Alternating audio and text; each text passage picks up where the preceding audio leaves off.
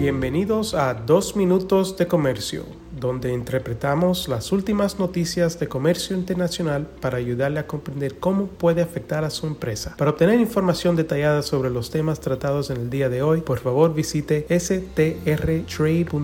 Hoy es viernes 22 de septiembre de 2023 y yo soy Álvaro Ferreira, consultor independiente con Sandler, Travis Rosenberg.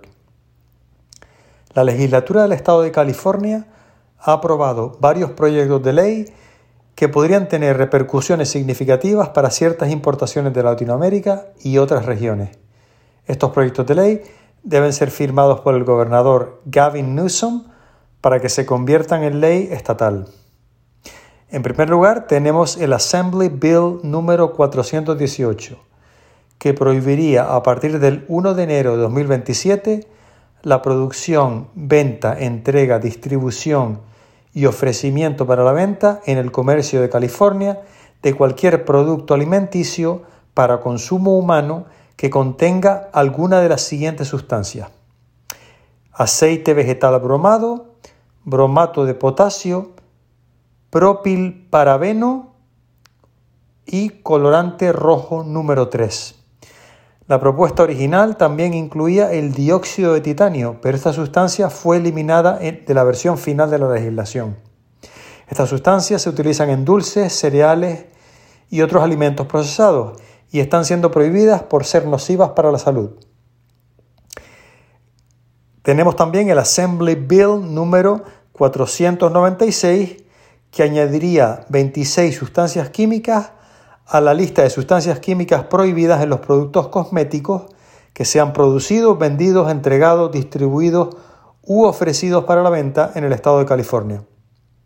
Esta prohibición entraría en vigor el 1 de enero de 2027 y recordamos que California ya adoptó una prohibición anteriormente sobre 24 sustancias químicas adicionales que entrarán en vigor el 1 de enero de 2025. El objetivo de esta legislación es prohibir muchas de las sustancias químicas que ya están prohibidas en la Unión Europea. Assembly Bill 727, por su parte, prohibiría la producción, venta, entrega, distribución y ofrecimiento para la venta en California de productos de limpieza que contengan sustancias PFAS que hayan sido añadidas intencionalmente o por encima de un límite de 50 partes por millón en el 2026, 25 partes por millón en el 2027 y 10 partes por millón a partir del 1 de enero de 2028. Las sustancias PFAS, ensayadores de piso y acabados de pisos de uso industrial o institucional estarían prohibidas a partir del 1 de enero de 2028.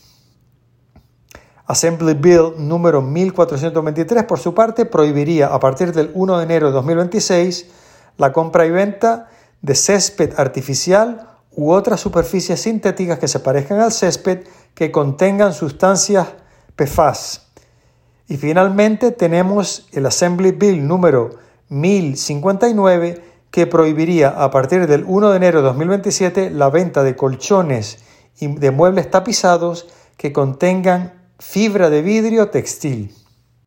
El gobernador Newsom va a estar muy ocupado las próximas semanas considerando y muy probablemente firmando todos estos proyectos de ley.